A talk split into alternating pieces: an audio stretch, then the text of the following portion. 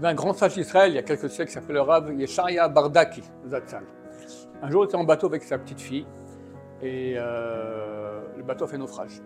Bon, alors euh, il se met à nager, il prend sa petite fille, la met sur son dos, et il nage comme ça pour essayer d'arriver sur la côte. Et il nage, il nage, après deux heures, il voit qu'il n'en peut plus, il arrive proche de l'épuisement.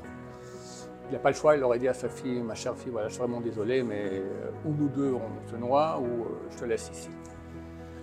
Alors sa fille lui dit, mais papa, qui va me sauver J'ai pas un autre papa que toi. Et ces paroles l'ont tellement touché qu'il a repris sur lui. Bon, Hachem, ils sont arrivés sur la côte, il s'est évanoui.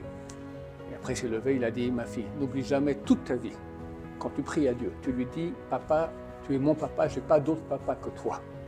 Chers amis, on a un papa qui nous aime, qui peut tout, et qui nous aime plus que tout. Alors, à qui il faut s'adresser?